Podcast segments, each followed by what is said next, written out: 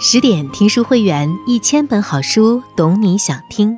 我是主播亚楠，今天要和你来分享的这篇文章的标题叫《他是甄嬛传里唯一命好的人，比甄嬛还要清醒》。《甄嬛传》是个彻头彻尾的悲剧，这是我开始写《甄嬛传》剧评以来一直在重复的一句话。剧中绝大部分女性。都在默默消化着一种最无奈的命运——失去。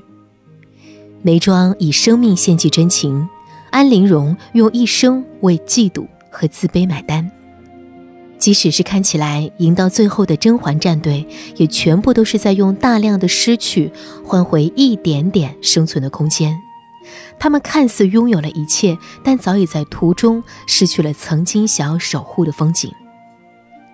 那么，在这彻头彻尾的悲剧中，有没有谁算得上好命呢？也有的，那就是甄嬛同父同母的亲妹妹甄玉娆。甄玉娆命好，应该算是公认。甄家三姐妹，再加一个和她们从小一起长大的刘珠，这四个甄家女子，浣碧和刘珠都落了个死。甄嬛开头时许下的那个愿得一人心的愿望，终究成空。甄嬛爱过的人和事，后来大多都灰飞烟灭，唯有甄玉娆，世俗所认为的那种命好、荣华富贵，她不缺。再怎么样，嫁的也是王爷。后宫其他女子心心念念而不得的，愿得一人心，白首不相离，她也得到了。甄玉娆的一生。是被人所爱，亦有人可爱的一生，多么美好，多么幸运啊！所以，当初有读者提名让我写一写甄玉娆的时候，我总有些拒绝。命好这件事儿有什么可写的呢？除了平添羡慕与无奈外，好似不能对我们的人生有任何的警醒意味。我从来更愿意写那些颠沛流离、毫无运气加持，却生生闯出一条路的勇敢聪慧女子。但现在我为什么又愿意写了呢？那是因为多看了几次之后，我发现自己曾经太轻看甄玉娆这个人了。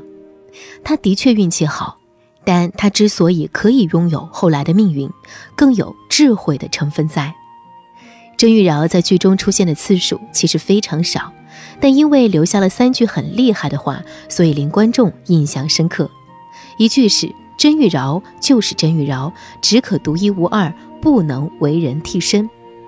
另一句是“姐姐喜爱的，我不会沾染毫分”。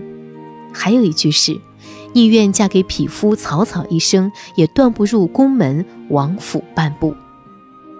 三句话，一句比一句刚烈有个性。藏在温婉娇媚外表下的甄玉娆，是一个比甄嬛还要更有主见的杨梅女子。当然，之所以有这样的性格，是因为玉娆和甄嬛的经历是完全不同的。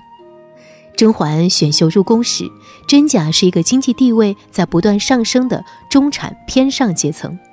这样的家庭拥有了一定的财富和地位，看到了金钱的很多好处，也窥到了一丁点儿权势斗争中的人性之恶，所以对于远超自己阶层的皇室，是大期待中夹杂着小恐惧，整体还是抱有很大幻想的。所以甄嬛刚入宫的时候，可以很明显的感觉到，她对皇宫的一切充满了好奇心和拥有欲，并没有太多抵抗情绪。等到拥有了皇上的宠爱之后，那就更有一点飘飘然，认为自己完全可以掌控自己的命运。甄嬛更像是我们身边那些能力和机会都很出众的中产阶层，这样的人往往野心勃勃以及精力旺盛。甄玉娆进宫的时候，甄家的情形则和以前大不相同。经历了甄嬛当宠妃时的全盛，又随着甄嬛失宠一下子跌落谷底。最惨的时候，流放苦寒之地宁古塔，挣扎在生死边缘。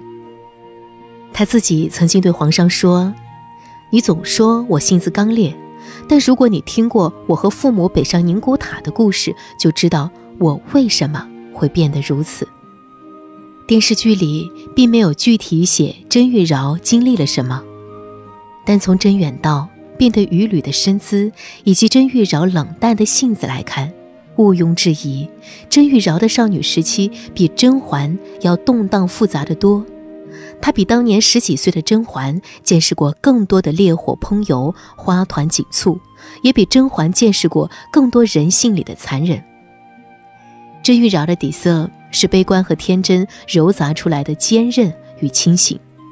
他对争名夺利、勾心斗角有一种厌烦和失望，但因为自己和父母相互守望，走过了一段艰难岁月，转而对寻常人生里的爱和温暖有一种乐观和欣赏。所以，面对着帝王伸出来的橄榄枝，甄玉娆并没有甄嬛当初的那种好奇心和新鲜感，反而有一种冷冷的嘲讽感。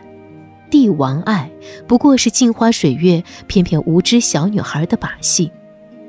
也正是因为有着这样的一个认知，所以我们在剧中可以看到，玉娆面对皇上，差不多每一句话听起来都有点讽刺之意，像是说自己喜欢忠贞的鸟，又说宫里的画师往往喜欢热闹富贵的颜色，和自己话不投机，等等。即使是面对自己最喜欢的云喜，玉娆一开始也时不时会流露出一种不屑情绪。她不信皇宫里能有她所渴望的那种美好与爱。甄玉娆其实是甄嬛的外表和眉庄的心性。她比甄嬛和眉庄幸运的是，她的幻灭和清醒是在宫外经历的。所以，他还有机会和时间，能够选择不走进这个最能夺心噬魂的女性修罗场。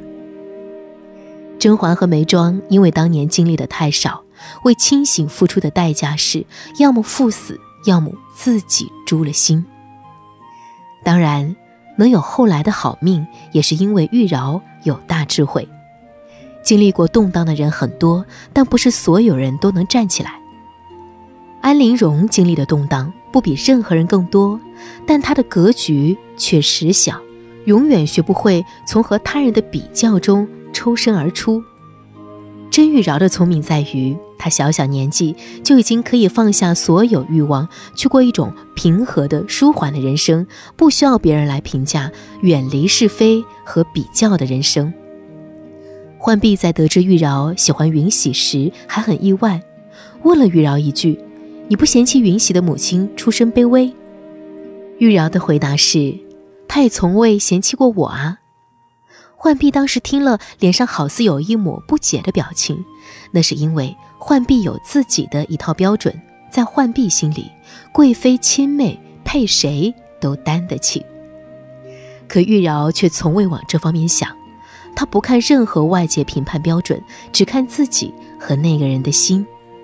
包括他后来成功劝服皇上放弃他，也是因为他和皇上说了掏心窝子的话，让皇上知道她是一个只肯为真情低眉的女子，而皇上已经不再是一个可以为女子付出真情的人了。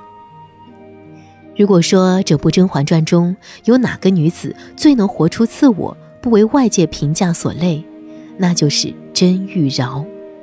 其余的多多少少都为名利所困。皇上宠爱过那么多女子，但最后他把纯元的玉佩永久的送给了玉娆。有人说，这是因为皇上终于放下了纯元，所以不在意那个玉佩了。不是的，我倒是觉得皇上对玉娆的珍惜之意超乎了所有人的意料。是李碧华还是谁说过？好好的一个人，怎么忍心把她逼成丈夫？玉娆之于皇上，就是好好的一个女子，怎么忍心把她逼成宠妃？打算给玉娆赐婚的那个晚上，苏培盛对四郎说：“再好的女子都不及纯元皇后，皇上喜欢谁不要紧，能替纯元皇后伺候皇上高兴，那才是那个女子的福气。”四郎听完，彻底放下了。对玉娆的占有之心，说苏培盛这人看东西太毒。这个晚上这一段对话，让我无限伤感。最深的寂寞，不过帝王心。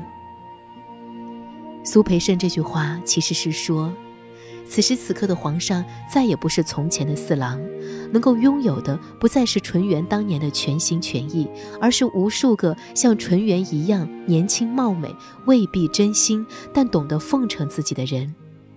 甄嬛是这样的人，玉娆不是这样的人。拥有了巨大的财富和地位，就不再能拥有纯度很高的感情。这是那个晚上四郎和苏培盛的心照不宣，看破不说破。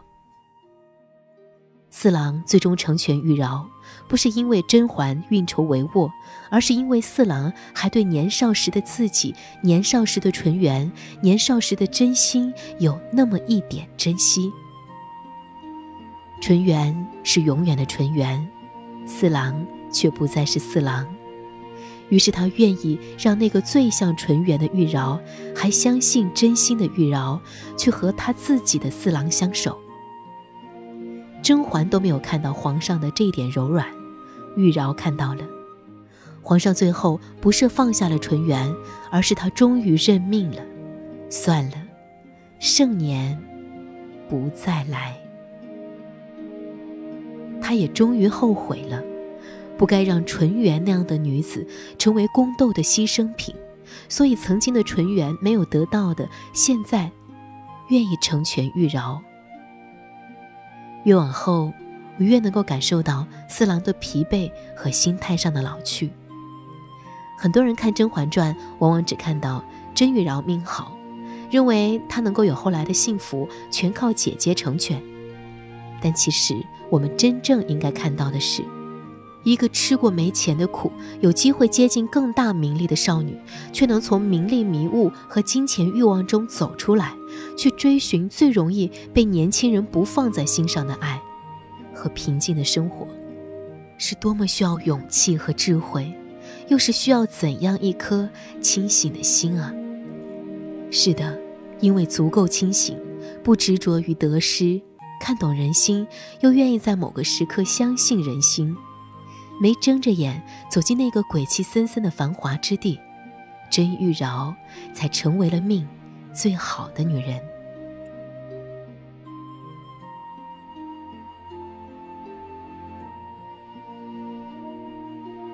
更多美文，请继续关注十点读书，也欢迎把我们推荐给你的朋友和家人，一起在阅读里成为更好的自己。我是亚楠，祝你越来越好。